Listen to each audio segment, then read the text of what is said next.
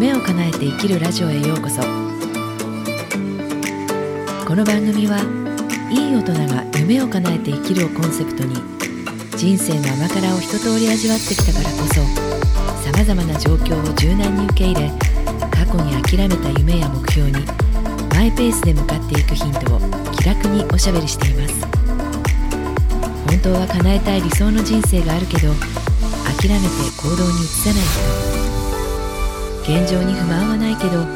このままでは後悔しそうと思っている人。一緒に自分の本当に行きたいところに向かって踏み出しませんか？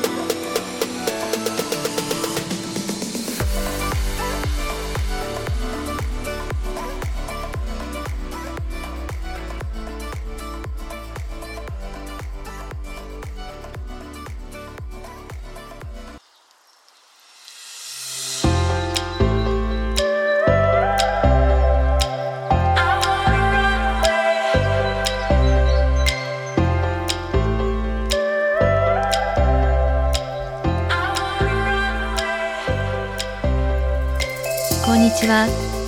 ライフコーチの直美です。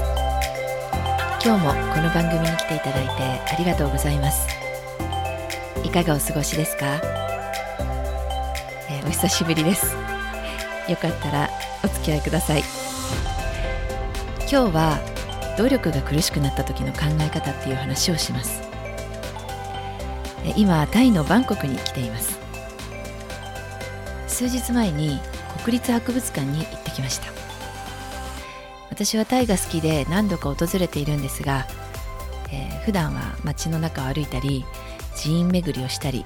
するのが多かったと思うんですけれども今回は、えー、国立博物館初めて行ってきました。日本人のボランティアガイドさんがいらっしゃるということでとっても、えー、興味深く見学できました。でなぜ今日このトピックにしようと思ったかっていうとその博物館で聞いたガイドさんの話がとっても心に響いたからなんです、えー、タイも仏教の国ですよね。でこの博物館にはお釈迦様の生涯を描いた壁画とか宗教美術とかそれからタイの王家の葬儀などに実際に使われる出汁伝統工芸品などが展示してありましたで中でも私は今回このお釈迦様の生涯を描いた壁画宗教画この、えー、説明この話がとっても、まあ、今のこうしているこのコーチングのお仕事ですとかにこうつながることがあるような気がしてで今回この話をしようかなって思ったんですよね。仏教で中道の精神ってありますよね。これすごく大事だなっていうことを改めて思いました、まあ、がむしゃらに頑張っても成功するとは限らないよ。何事も、まあ、少し、うん、緩みを持ってバランスをとって対処した方がいいよ。ということを教えた話です。あの何て言うか怠けるのは怠けて何もしないっていうのは良くないよ。でももうこうギリギリマックスいっぱいいっぱいになるまで張り詰めていてもこれも、えー、なかなか難しいよ。でそれをこう分かりやすく説いた話。ご存知の方も多いと思うんですが、えー、私がここで、えー、ガイドさんから聞いた話をちょっともう一回繰り返しお話しますね。あのお釈迦様の、修行苦行をされていて途中で、えー、あまりにももう苦しすぎてそしてこれではダメだと気づくそういうプロセスがあるんですよね。でまあそれを経験したお釈迦様が、えー、自分の弟子に対してえー、楽器のおこと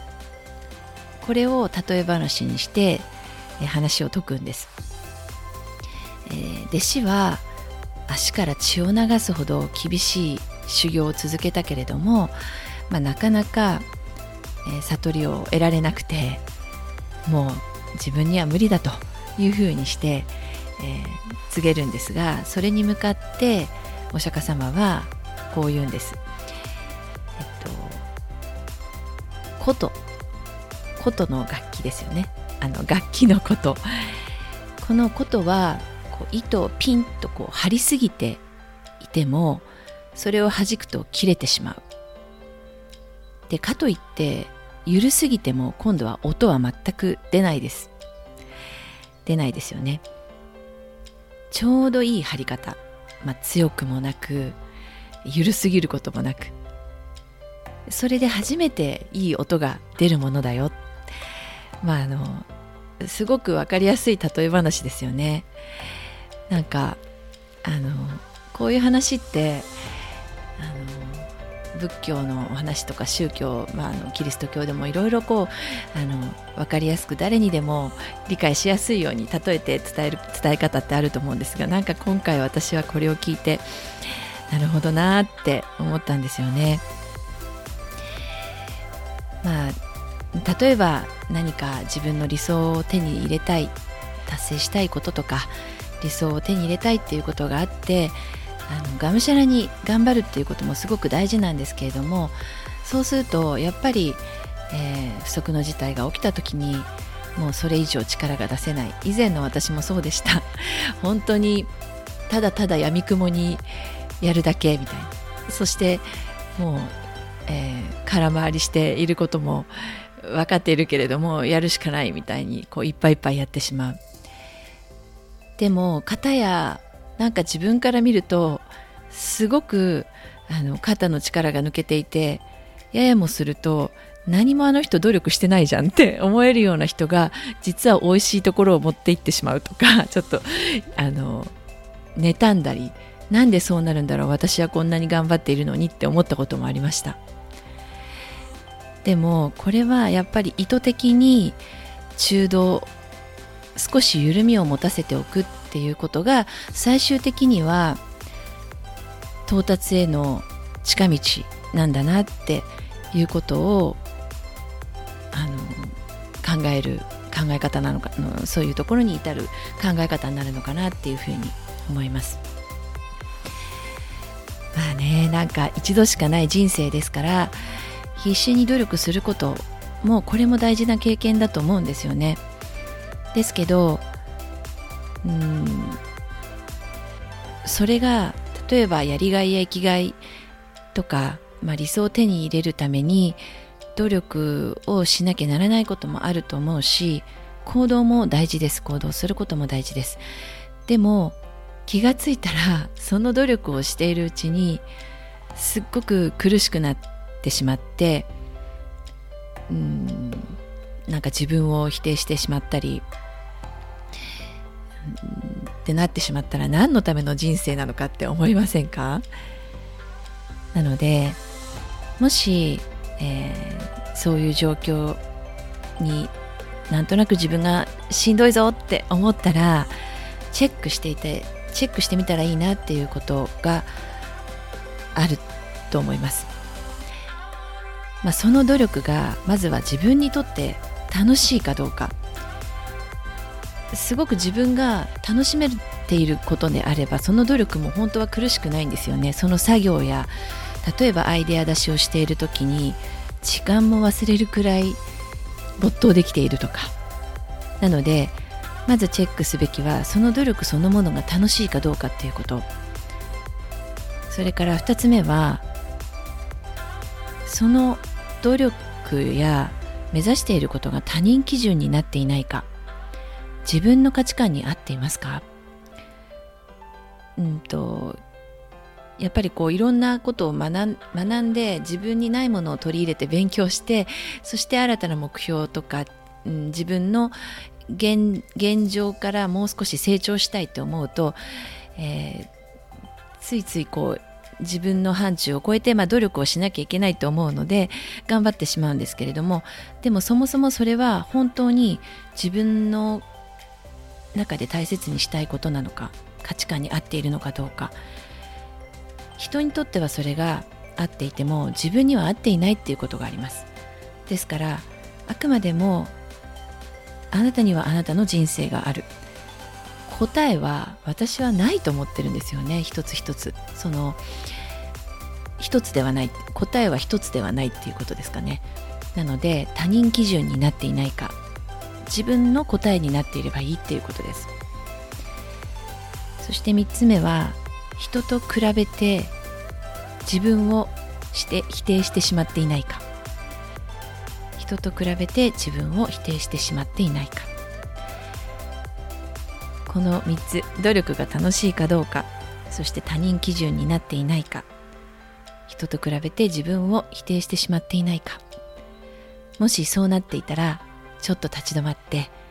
待てよちょっと待てよこれは私の中で、えー、必要な努力なのかどうなのかっていうのを振り返ってみたらいいかなって思いました。まあそれこそ釈迦に説法だったかもしれませんが私は今日を満たして生きる、まあ、目標までもプロセスが楽しめたらいいと思っているので、えー、今日を満たして生きてその先に夢の実現っていうものがあるのではないかなって思っているのでこんな話をしてみました。というわけで今日は努力が苦しくなった時の考え方っていう話をしました。今日も最後まで聞いていただいてありがとうございました。私はこれまで向き合ってこなかった自分の本音を一緒に探って後悔しない人生に踏み出していけるコーチングを提供しています。提供中のプログラムはパーソナルブレイクスルーセッションです。短期間で自分を変容させる自己改革プログラムです。自覚していない自分の可能性に気づいて私にもやれるかもしれないって思えてくるから不思議です。ご興味のある方は無料相談にお越しください。お申し込みお問い合わせは番組詳細欄のリンクウェブサイトからお願いします。番組をお楽しみいただけましたらフォローしていただけると嬉しいです。どこにいてもいい一日をお過ごしください。それではまた。